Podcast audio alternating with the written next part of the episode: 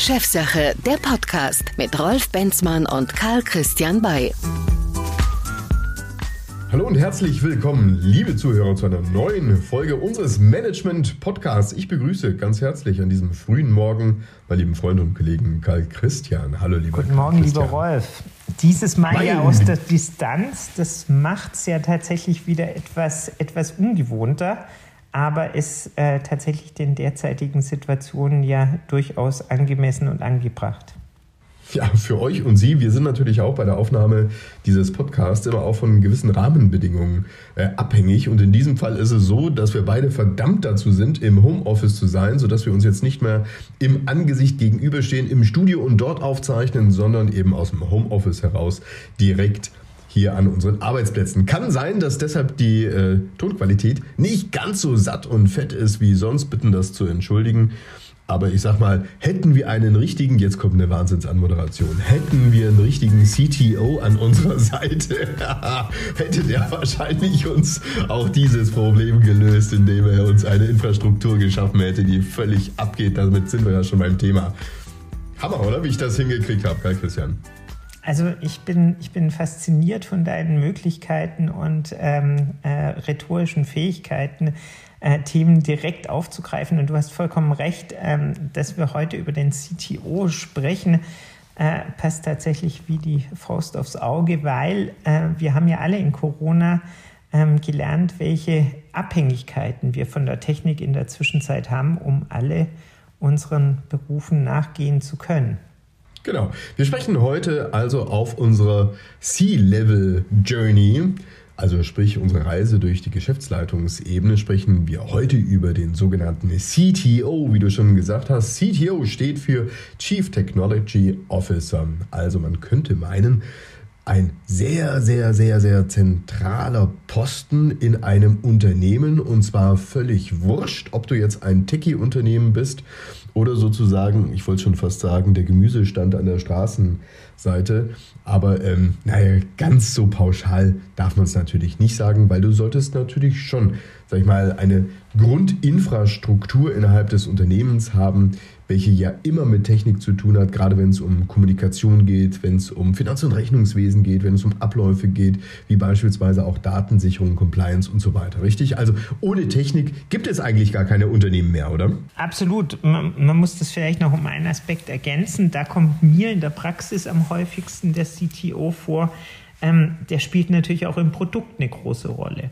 Also wo, wo erlebe ich CTOs in, äh, in meinem beruflichen Alltag? Das sind vor allen Dingen Startup-Unternehmen, bei denen tatsächlich der CTO die wesentliche Rolle spielt, um ein Produkt zu entwickeln und marktfähig zu machen. Er spielt tatsächlich in, äh, in, in meinem Unternehmensalltag ein bisschen weniger eine Rolle bei den großen Unternehmen, die äh, schon mit bestehenden Produkten, mit bestehenden Produktionsverfahren, auch mit bestehenden Strukturen arbeiten.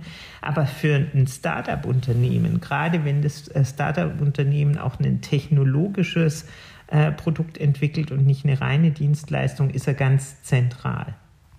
Genau, wir möchten heute in dem Podcast uns über den CTO, seine Aufgaben und letztendlich auch seine Abgrenzung gegenüber anderen Unternehmensbereichen unterhalten. Wir möchten auch darüber sprechen, welche Kompetenzen er an seiner Seite wählen muss, um das Unternehmen zu entwickeln. Und wir müssen uns auch darüber unterhalten, ob ein CTO gar wirklich für jedes Unternehmen überhaupt Sinn macht in der heutigen Zeit und in der zukünftigen Zeit. Und mit dieser Frage würde ich ganz gerne einsteigen. Du hast es schon ein bisschen vorweggenommen, lieber Karl Christian. Ähm, wenn wir da draußen im Markt unterwegs sind, dann haben wir natürlich mal grob differenziert Unternehmen mit sehr unterschiedlicher Technologielastigkeit. Wir haben aber auch einen Unterschied dahingehend, dass es äh, kleinere Start-up-Unternehmen gibt, aber auch größere etablierte Unternehmen. Wie genau würdest du denn auseinanderhalten, für welches Unternehmen sich überhaupt ein CTO, also ein Chief Technology Officer, ähm, ja anbietet?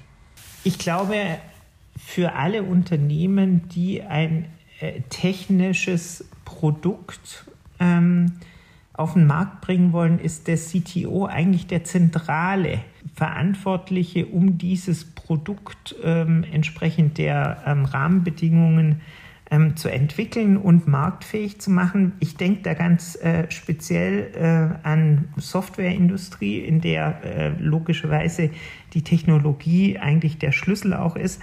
Aber in der Zwischenzeit kann ja nahezu keine technische Applikation mehr ohne eine entsprechende, einen, einen entsprechenden technologischen Vorsprung den der CTO eben gewährleisten muss. Also der muss nicht nur den Stand der Technik abbilden, sondern im Regelfall muss der gerade in einer Startup-Konstellation ja marktverdrängend arbeiten können. Das heißt, er muss eine Innovation mit in das Produkt bringen können, die wiederum vornehmlich aus der Technologie kommt.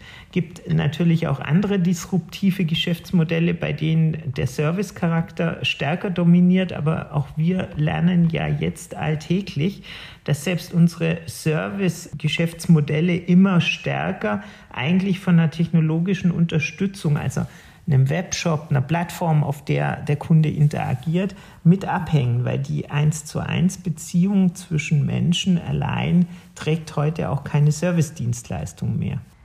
Zumal sich ja auch die Produkte, wie du ja richtig sagst, in der digitalen Welt permanent verändern. Also sprich, ein Mixer, der vorher mir nur einen Smoothie gemixt hat, der ist äh, künftig in der Lage, nicht nur mir Rezepte vorzuschlagen, sondern Messlogiken, auch sogar Ernährungsempfehlungen und so weiter zu geben.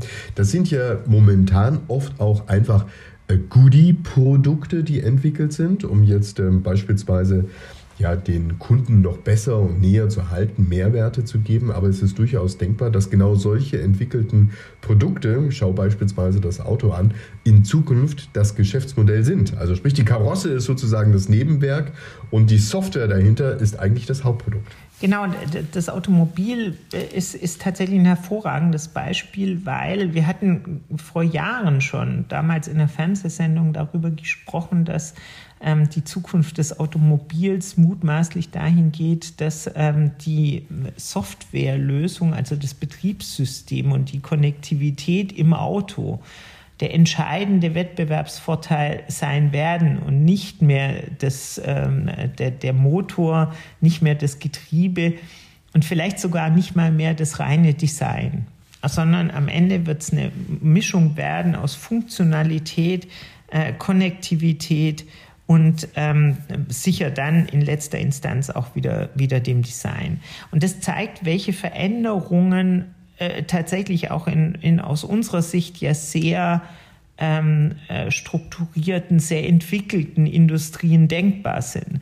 Ein anderes Beispiel, das du gerade eben schon angesprochen hast, sind natürlich die Kombinationen aus einem Hardware-Produkt mit einer Softwarelösung. Wir äh, haben ja gerade äh, auch einen, einen, technologischen Wandel, was Produktionsanlagen ähm, angeht, dahingehend, dass die miteinander beginnen zu kommunizieren. Auch darüber hatten wir Gott sei Dank vor längerer Zeit schon mal gesprochen und sind unserem Anspruch als Visionäre da auch durchaus, äh, durchaus gerecht äh, geworden, weil auch das, dieser Umstand setzt voraus, dass die Betriebssysteme dieser Produktionsanlagen ganz andere Kompetenzen haben.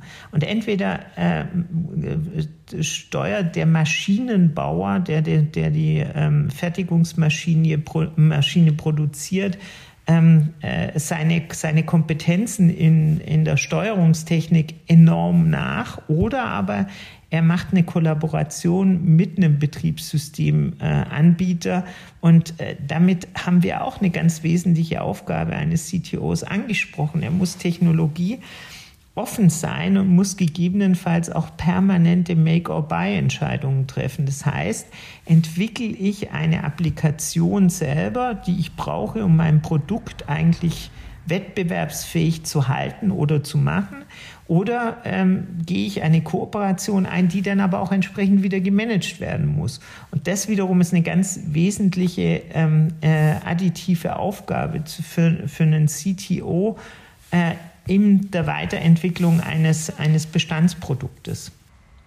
Also ich glaube, wir können an der Stelle schon mal festhalten, ein CTO kümmert sich innerhalb eines Unternehmens um die Entwicklung von innovativen Produkten. Das kann er selbst machen, weil er beispielsweise eine äh, entsprechende Fachkraft dafür ist, für auch äh, umfangreiches Wissen steht. Im anderen Fall ist es so, dass er nicht alles selbst macht sozusagen, sondern dass er an seiner Seite eher so etwas wie ein Entwicklerteam hat. Das wird wahrscheinlich eher gang und gäbe sein in etablierteren Unternehmen, also sprich ähm, größere Unternehmen, die, sagen wir mal, mindestens mal 100 Mitarbeiter haben oder aufwärts, werden doch in der Regel ein eigenes Entwicklerteam beauftragen. Oder wie würdest du das genau sehen? Kommt, glaube ich, tatsächlich drauf an. Ich meine, da, äh, da kann man auch noch mal zurückgreifen auf die unterschiedlichen Strategien der, der Automobilhersteller. Da gibt es ja welche, die sagen, wir entwickeln dieses künftige Betriebssystem für unser für unsere nächste Fahrzeuggeneration selbst. Auf dem Weg scheint Volkswagen zu sein mit einigen, mit einigen Hiccups. Andere bedienen sich tatsächlich eher bestehender Betriebssysteme und gehen enge Kooperationen ein mit äh, den Tech 5 oder, oder anderen Anbietern, äh, die systemische Lösungen bereits anbieten und integrieren diese in ihre Betriebssysteme. Also ich glaube, da gibt es durchaus beide, äh, beide Möglichkeiten und ich würde auch noch nicht äh, sagen, dass ähm, eine der beiden Vorgehensweisen per se die bessere ist. Ich glaube, das muss man vollkommen ergebnisoffen behalten, weil äh, der, der alles selber machen möchte, muss enorme Ramp-up-Kosten investieren, hat auch eine große Unsicherheit, ob er wirklich ein besseres Produkt überhaupt hinbekommt. Der andere, der sich in eine Kollaboration begibt, der muss diese aber auch tatsächlich wollen und muss akzeptieren, dass danach Teilen und nicht Taschen ähm, das Credo ist. Das wiederum führt da dazu, dass ich äh, im späteren Verlauf nach einem, nach einem, äh, nach einem äh, äh technologischen Vorsprung zu Beginn gegebenenfalls ähm, äh, in andere Probleme komme in dieser Variante als bei einem äh, selbstentwickelten Produkt. Genau, und ob du jetzt das eine oder das andere machst, ist letztendlich abhängig davon, welche Strategie du einschlägst. Die eine kann Sinn machen, die andere kann Sinn machen und damit du eine gute Entscheidung fällst für eine entsprechende Strategie, tust du gut daran, dass du über umfangreiches Wissen verfügst.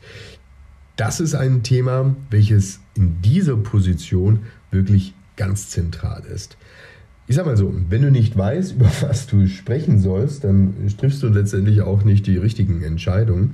Ein CTO muss erstmal, bevor er überhaupt eine strategische Entscheidung trifft, entweder selbst machen oder mit anderen zusammenarbeiten, natürlich wissen, was ist eigentlich State of the Art am Markt und natürlich auch, wie sind die Entwicklungen zukünftig. Mal so gefragt, Karl Christian, was heißt denn das jetzt ganz konkret eigentlich für die praktische Arbeit des CTOs? Ist er brillant vernetzt und stimmt sich und tauscht sich aus mit anderen CTOs? Ist das so ein Typ, der permanent eigentlich vorm Rechner sitzt und ähm, am Tag hunderte von Google-Recherchen startet und in den Tiefen des Internet Orbits ähm, hineintaucht, um irgendwelche Programmiercodes aufzudecken? Oder ist es am Ende einer, der auf irgendeiner Techie-Messe in Las Vegas ist und dort sich mal alles zeigen lässt, was die großen Produzenten und Entwickler und so weiter auf die Beine stellen? Wie würdest du sehen? Ich, ich glaube, es gibt unterschiedliche Typen. Also wenn ich an die eingangs beschriebene Rolle des CTOs in einem Startup-Umfeld ähm, denke, dann sind es schon sehr auf die jeweilige Technologie ähm, ausgerichtete und, und, und dort regelmäßig auch mit, mit äh, hohen Kompetenzen versehene Personen, die in, in der Lage sind oder die, die eine Idee haben, das ist vielleicht sogar noch die bessere Ausdrucksweise, als zu sagen, sie sind in der Lage, sie haben eine Idee, eine, eine, Technologie in ein, in ein Produkt zu transferieren. Ich glaube, in dem, in dem entwickelten Unternehmensstadium hat der CTO eher eine Managementaufgabe. Und dann sind es auch andere Typen. Also dann sind es nicht mehr die von uns als vielleicht etwas nerdig beschriebenen Entwickler in eigener Sache, die sich ähm, äh, die sich mit Kopfhörern, ähm, wie wir jetzt zurückziehen und äh, in ihre diversen Laptops äh, und Computer schauen und Innovationen treiben, sondern dann sind es die Personen, die schaffen, derartige äh, Trends zu erkennen, die schaffen, derartige Trends in Entscheidungen umzumünzen, sei es jetzt eben, dass man in eine Kollaboration geht oder dass man äh, nochmal Dinge von Grund auf entwickelt. Die werden es aber nicht mehr selber tun, sondern die organisieren genau diese Entwicklung bzw. diese äh, Partnerschaft. Mhm. Wir haben ja neben der Rolle, Produkte zu entwickeln, unabhängig davon, ob ich das jetzt selbst mache oder eben in Kooperationen, haben wir natürlich noch völlig andere Rollen des CTOs, die aber vor allen Dingen eher nach innen bzw. intern wirken. Es geht ja auch darum, sagen wir, eine Infrastruktur auf die Beine zu stellen, welche den Teams, den Abteilungen ermöglicht, eine gute Zusammenarbeit zu praktizieren. Was heißt das denn ganz konkret? Also ist es letztendlich derjenige, der dafür sorgen muss, dass jener ein, dass jeder ein, was weiß ich, Microsoft Surface auf dem Tisch liegen hat oder ein Laptop oder ein mobiles Gerät, damit sie dann sich austauschen können?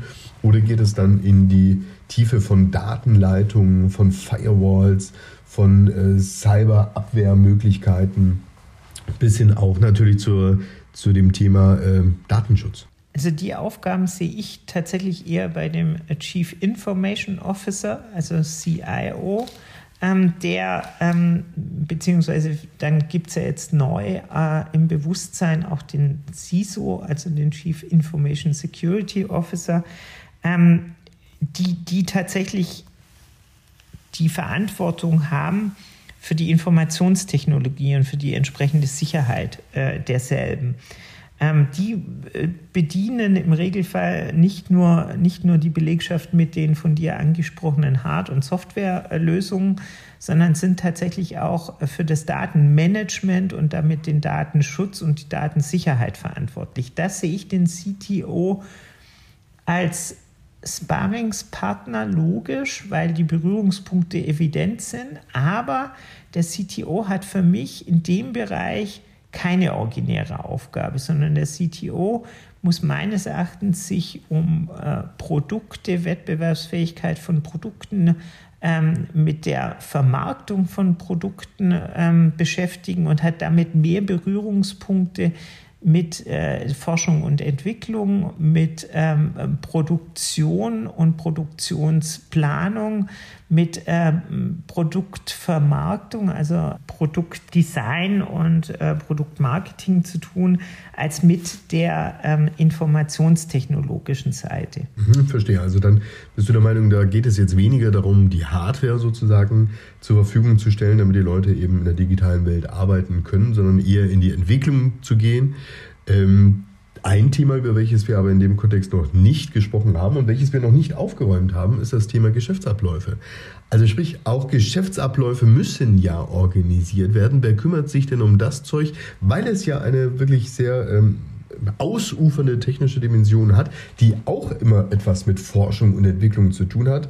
Sprich, wenn du Effizienzen innerhalb des eigenen Unternehmens durch Optimierung von Geschäftsabläufen schaffen kannst, dann ist das ja eine durchaus sehr weitreichende Wertschöpfung neben der Entwicklung eines Produktes in einem Unternehmen.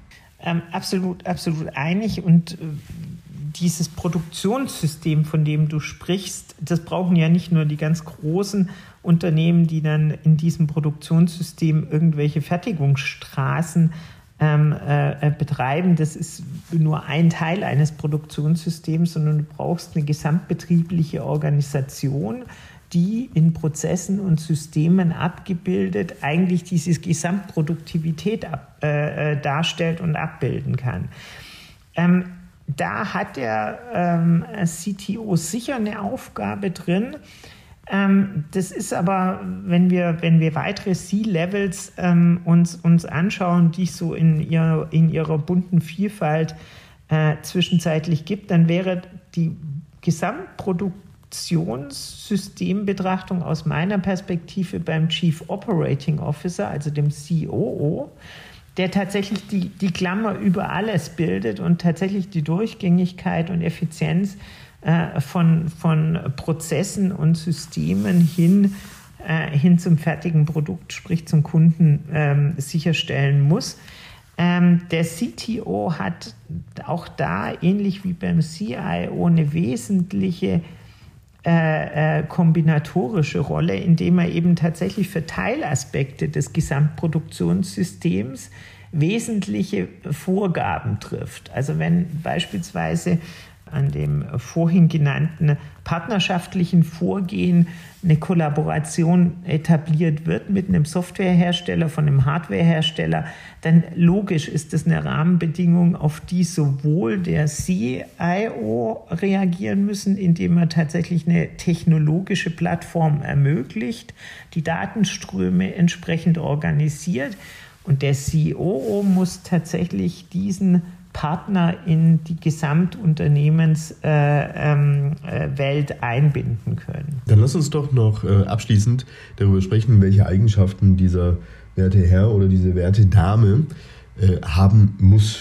Vermutlich gibt es aktuell eher viele Herren in dieser Situation, ein CTO zu sein. Das ist nicht auszuschließen, dass sich das auch perspektivisch hier ändern wird. Aber welche Eigenschaften muss ein CTO denn an den Tag bringen. Also wir haben gehört, er muss jetzt nicht unbedingt der Nerd per se sein, der alles selbst macht. Ganz im Gegenteil. Das, was ich jetzt bei dir rausgehört habe, ist, dass er sehr vernetzt sein muss innerhalb natürlich seiner C-Level-Ebene, dass er aber natürlich auch nicht alles selbst machen können, sondern in der Regel mit einem Team zu tun hat. Er muss aber auch in der Lage sein, mit vielen anderen am Markt zu kommunizieren, sich auszutauschen, was sozusagen gerade State of the Art ist. Und er muss aber auch, und das finde ich eigentlich ganz spannend, er darf durchaus auch ich will es mal salopp sagen, sowas wie ein kleiner Spinner sein. Also ein, ein Spinner mit, mit Bodenhaftung sozusagen, der nach vorne schaut, der auch mal ganz ungewöhnliche Dinge denkt,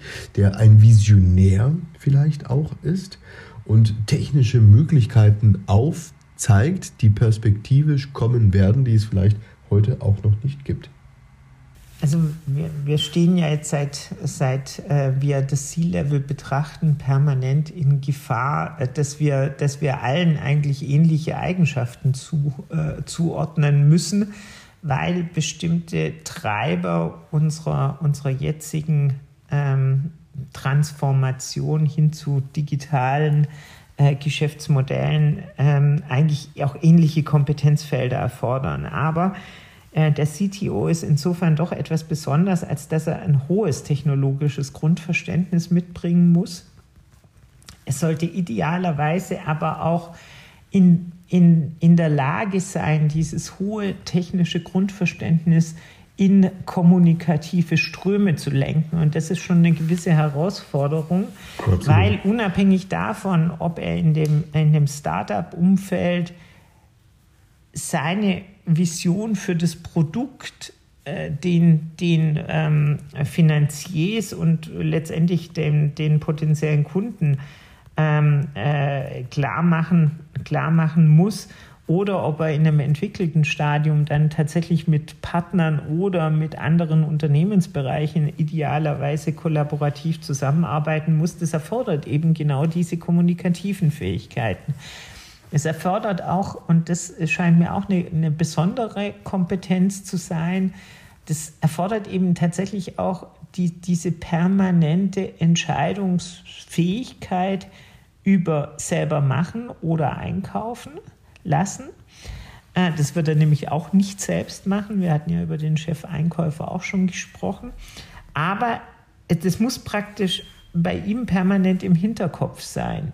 Ist die Technologie, die ich benötige, vorhanden? Oder muss ich sie selbst entwickeln? Und wenn sie vorhanden ist, ist sie so gut vorhanden, dass ich sie einkaufen muss? Oder ähm, habe ich Möglichkeiten, die gegebenenfalls noch besser äh, für meine Zwecke selbst zu entwickeln? Das sind Entscheidungsprozesse, die er ab, abbilden können muss. Das heißt, er muss durchaus, äh, wie du sagen würdest, ein cleveres Kerlchen sein. ja, und das äh, permanent, da natürlich ein Unternehmen sich äh, auch permanent entwickelt. Es ist einfach ein Unterschied, ob du jetzt ein Produkt entwickelst und sozusagen in Betrieb nimmst Es ist ein zweites, ob du schon im Markt drin bist und weiter wachsen möchtest. Und es ist ein drittes, du schon, sag ich mal, etabliert bist und grundsätzlich ausbauen möchtest und das vielleicht doch mal zusätzlich in verschiedenen Bereichen. Du verfügst jeweils über andere Rahmenbedingungen, du verfügst jeweils auch über andere Ressourcen und natürlich auch über ein anderes Know-how. Alles läuft letztendlich bei dir zusammen. Herr Christian, was ich, was ich feststelle, ist allerdings, dass es mittlerweile in unserer äh, C-Level-Ebene ziemlich eng wird. Wir haben da einige Typen sitzen und irgendwann kommt tatsächlich auch die Frage, sag mal, wer schafft denn da eigentlich noch was operativ in einem Unternehmen, wenn in der Führungsetage ähm, es wirklich so viele Menschen mittlerweile gibt, die wir jetzt gerade dargestellt haben. Wir haben den CTO, wir haben den Chief Marketing Officer, wir haben über den Chief Human Resources Officer, Officer gesprochen, wir haben über den Chef Einkäufer gesprochen und so weiter und so fort.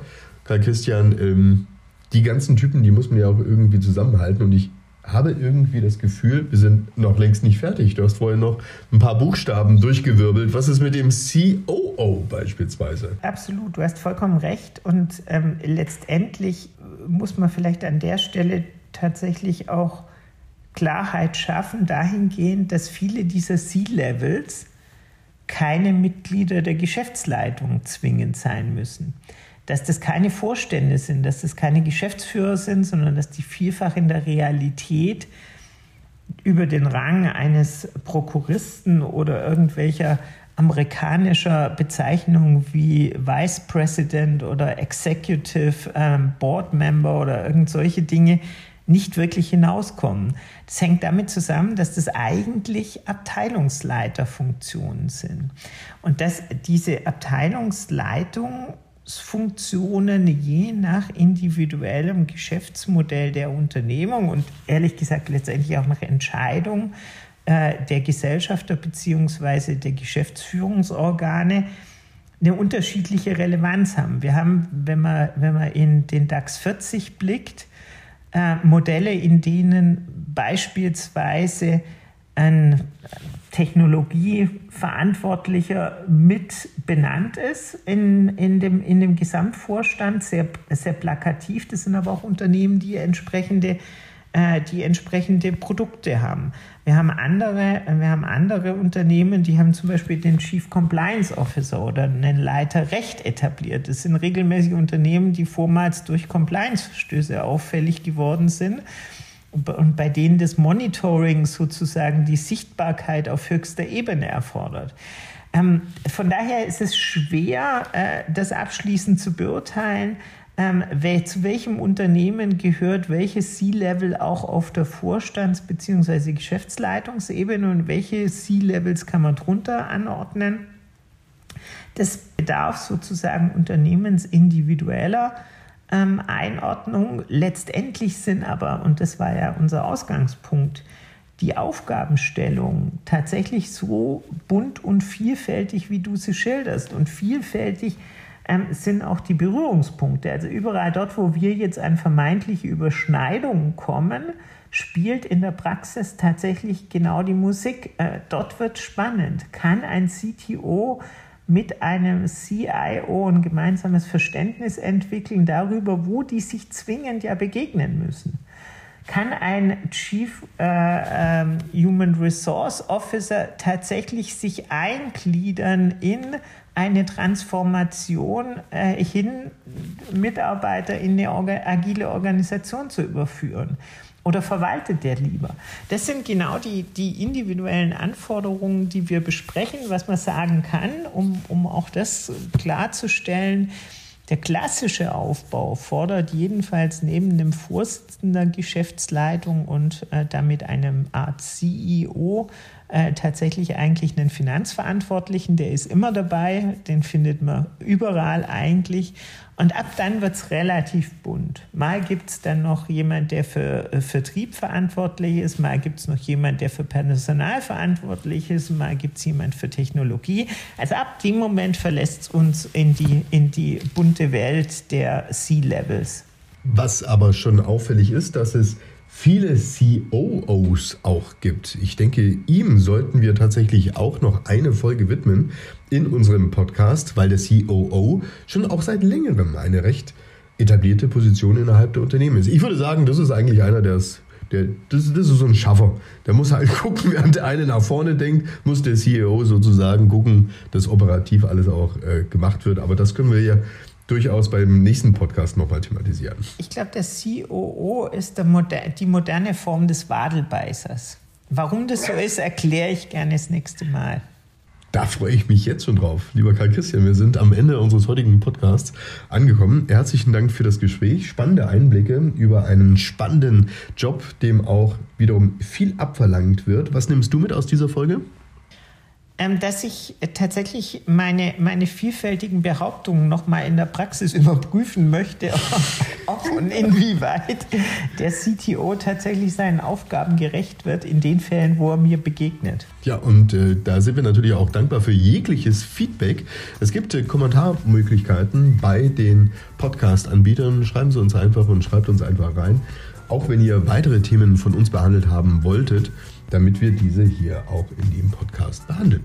Das war's soweit an der Stelle. Herzlichen Dank für Ihr und euer Interesse. Wir hören uns beim nächsten Mal. Bis dahin alles Gute. Vielen Dank und bleiben Sie uns gewogen. Das war Chefsache, der Podcast mit Rolf Benzmann und Karl Christian Bay. Besuchen Sie auch unseren YouTube-Kanal. Bis zum nächsten Mal.